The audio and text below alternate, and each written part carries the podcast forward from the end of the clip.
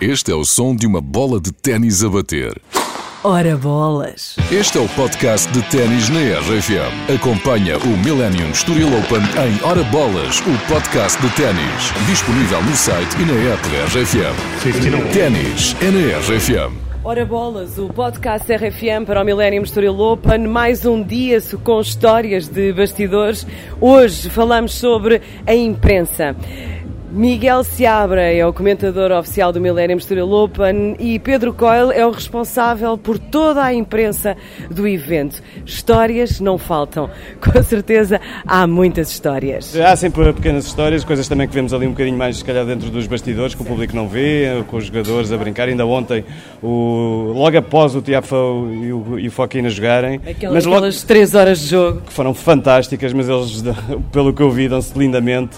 Uh, mas logo, logo a seguir, ainda ali no, no, no corredor, o Foquina ainda estava ali a recuperar forças e, o, e eles, uh, o, o Foquina passou por ele, pelo Tiago, ele disse-lhe qualquer coisa, trataram-se os dois a rir e depois o outro disse: Jogamos para a semana outra vez e ele vai-te lixar. Assim, não foi bem assim, mas foi pior. Sim, sim. Mas sim, sim, há coisas giras, vemos esse, esse bom ambiente ali também pelo, nos bastidores. Uh, e pronto, foi, é mais um ano. Estávamos um pouco enferrujados. Há três anos que não tínhamos público, nem tínhamos jornalistas aqui, mas parece parece que tudo, tudo, tudo, está a correr bem. Está tudo a correr bem. Entretanto, como é que é, o que é que é mais difícil? É controlar jornalistas ou controlar jogadores? Uh... eu não controlo os jogadores, portanto não, também não quero. Quer dizer, no quarto às vezes é difícil controlar os jogadores, obviamente. Uh, não, mas os jornalistas a questão não, não é de, de, ser difícil ou fácil, é saber realmente uh, dar-lhes as regras, digamos assim, fazer-lhes perceber que tem que ser assim para todos, uh, porque o mais difícil nos jornalistas às vezes é quererem ser exceções, é quererem ter algum tratamento de, de exceção.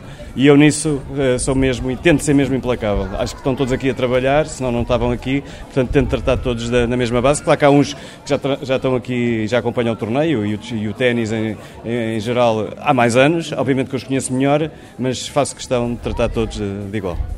O que é que, como é que achas que o ténis fica mais bem representado? É na rádio, é na televisão, é na imprensa? Como é que é transmitir ténis para fora, descrever ténis? Não, é, é, acho que tudo, tudo é importante e tudo pode ter uh, o, seu, o seu papel no, na divulgação do ténis. Obviamente que a imagem tem sempre mais força, é? o ténis na televisão tem sempre mais força, especialmente uh, quando, quando são torneios lá, lá fora e as pessoas, obviamente, têm dificuldade em, em chegar lá. Uh, mas mas a, a, rádio e agora os podcasts, que entraram agora também um bocado na moda, infelizmente por causa da pandemia, mas revela-se realmente um bom instrumento para, para haver mais conversas sobre o ténis com, com mais calma e falar-se muitas vezes de assuntos que, por exemplo, quando se está a, transmitir um jogo na televisão é impossível falar, não é?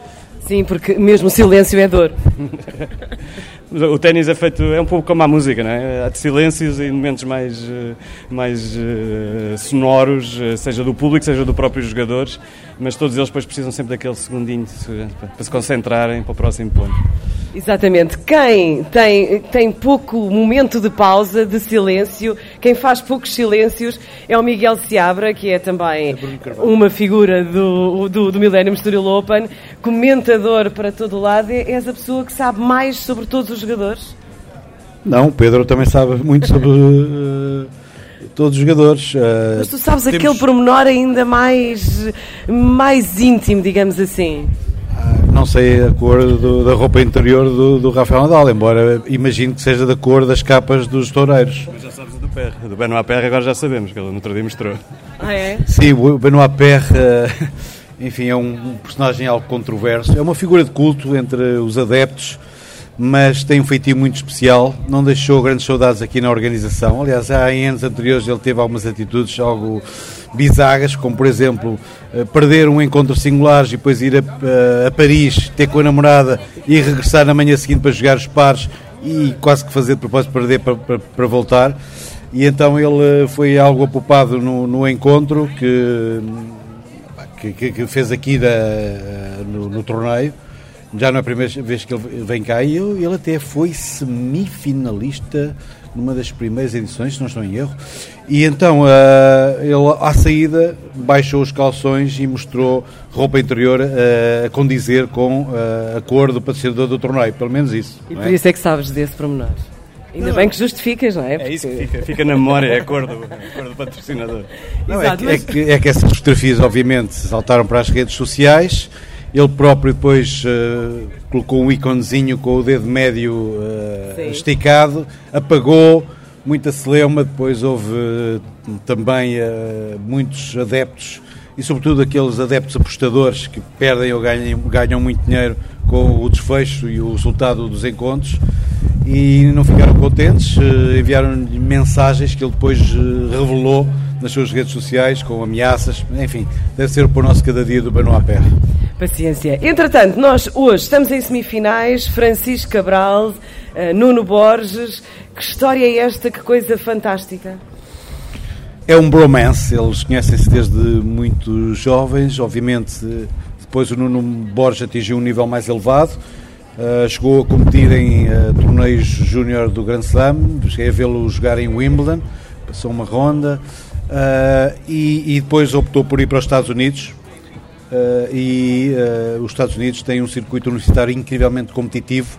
Eles, a rivalidade entre universidades é tão grande que há por vezes encontros que tem tanta gente como, como aqui os espectadores do Estádio Milénio e ele forjou competitivamente eh, o seu, o seu estilo, o seu jogo e, e, e, quando passou para profissional começou a fazer bons resultados em Futures, depois Challenges e tem vindo num crescendo. Eu acho que ele tem muito ténis, tem talvez o melhor serviço da história do ténis português, embora o do Nuno Marques também fosse bastante bom, mas era tecnicamente completamente diferente.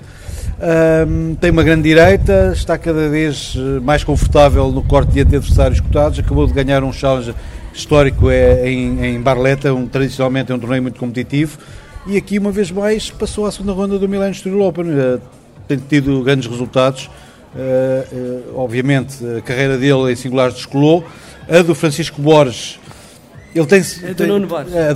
não, não, não, a de Francisco Cabral. Cabral, queria eu dizer. o Francisco Cabral tem-se tornado um grande especialista de pares e ele tem pormenores deliciosos de, de especialista de pares mesmo. Portanto, temos o Nuno Borges em singulares e pares, o Francisco Cabral, sobretudo, vocacionado para a variante de pares, e vamos ver como é que eles irão jogar diante de uma, de uma dupla adversária incrivelmente experiente. O Jamie Murray, que é irmão do Andy Murray, uh, tem estado no topo da variante ao longo dos últimos, sei lá, mais de 10 anos, talvez 12 anos, juntamente com Michael Venus. Uh, se as mulheres são de, de, de Vênus, os homens são de Marte, este é, por acaso é de Vênus e vamos ver como é que, como é que eles irão como é que eles irão uh, defrontar esta dupla portuguesa que irá contar com o apoio do público, portanto vamos ter um, um ambiente de taça Davis. Depois temos as meias finais singulares. Claro. Qual, qual é a tua aposta?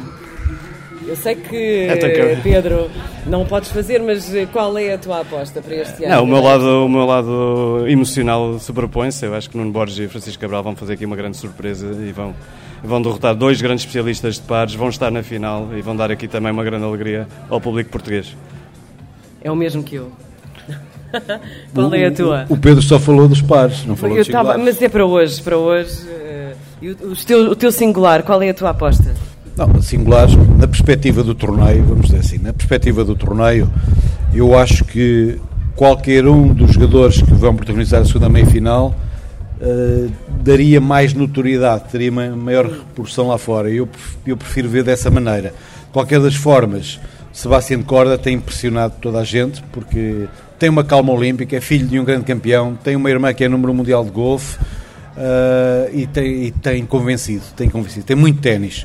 Obviamente vai defrontar o Francis Tiafoe, que é espetacular. Viu-se ontem à noite? O, o público rende-se completamente ao Francis Tiafoe. Ele com um sorriso ilumina o estádio e coloca o público do seu lado.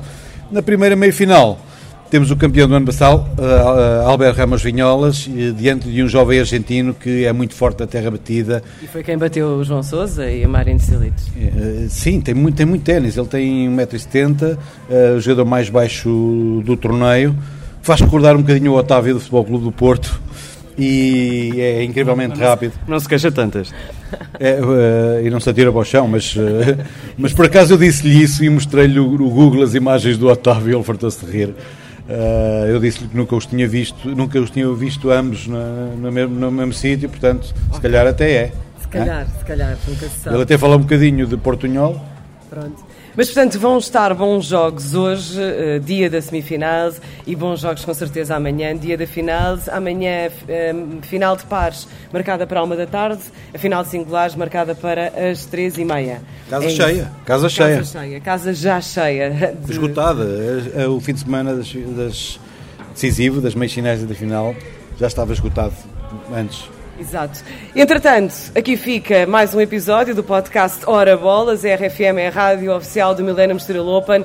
Vejam bons ténis, bom ténis, tenham bons encontros e tenham grandes músicas, obviamente, com a RFM. Pedro Coyle, Miguel Seabra, muito obrigada. Vamos ao jogo. Vamos.